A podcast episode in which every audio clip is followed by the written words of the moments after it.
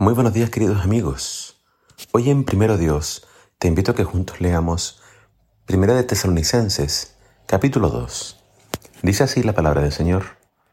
Hermanos, ustedes saben bien que la visita que nosotros les hicimos no fue en vano.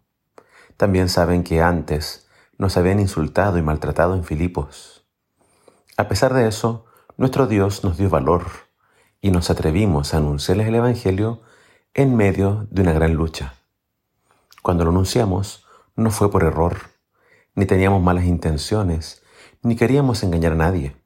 Al contrario, hablamos porque Dios nos aprobó y confió en nosotros para anunciar el Evangelio.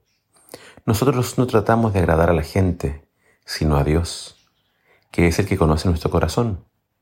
Como ustedes saben, nunca hemos usado halagos ni pretextos para obtener dinero Dios es testigo de eso. Nunca hemos buscado que nos rindan honores, ni ustedes ni nadie. Como somos apóstoles de Cristo, hubiéramos podido ser exigentes con ustedes. Sin embargo, los tratamos con ternura, como una madre que alimenta y cuida a sus hijos. Es tan grande el cariño que les tenemos, que no solo les habríamos anunciado el Evangelio, sino también les habríamos dado nuestras propias vidas. Recuerden, hermanos, cómo trabajamos y nos fatigamos por anunciarles el Evangelio de Dios. De día y de noche trabajamos para no serle una carga a nadie. Dios y ustedes saben que esto es cierto. Nos portamos con ustedes, los creyentes, de manera santa y justa, y por eso nadie puede reprocharnos nada. Ustedes saben también que a cada uno de ustedes lo hemos tratado como un padre trata a sus hijos. Los hemos animado y consolado y hemos insistido en que vivan como lo hacen los que son de Dios, que es el que los llama a compartir su reino y su gloria.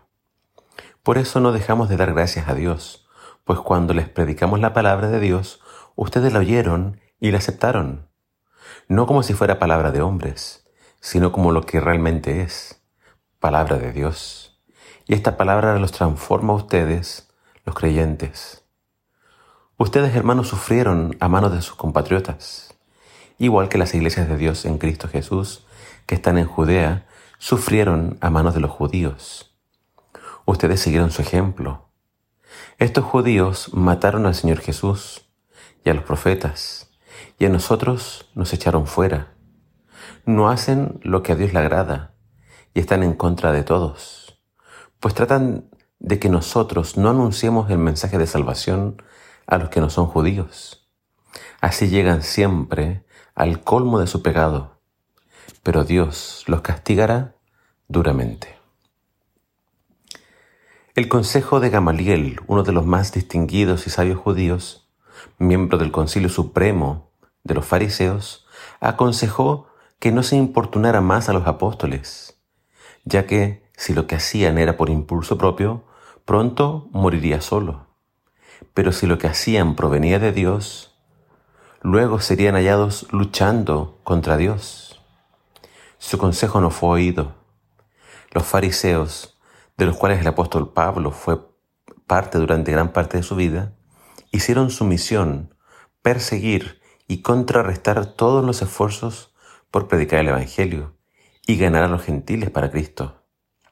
Pablo y Silas habían sido azotados y torturados en Filipos. Tenían razones para tener temor, renunciar y dejar su ministerio. Después de todo, predicar a Cristo ya les había causado heridas de guerra. Pero Pablo y Silas cobraron ánimo en el Señor. Dios les ayudó a ser valientes y a seguir adelante. Creo que eso también tuvo que haber ayudado a que su testimonio fuese creíble.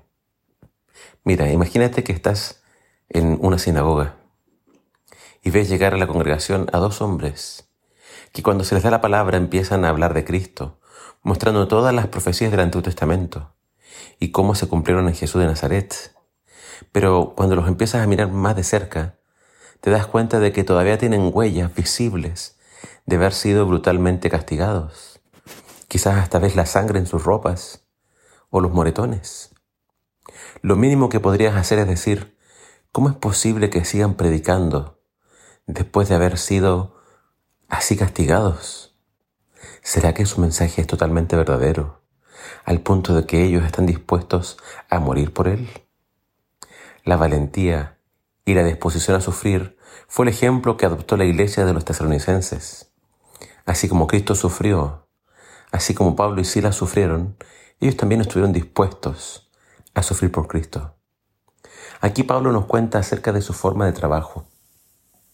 Como apóstol podía haber sido exigente y demandante, pero todo lo contrario, siempre fue amable, tierno y muy servicial. Hizo de todo para que su predicación acerca de Cristo no fuese vista como una empresa que él había empezado para simplemente enriquecerse.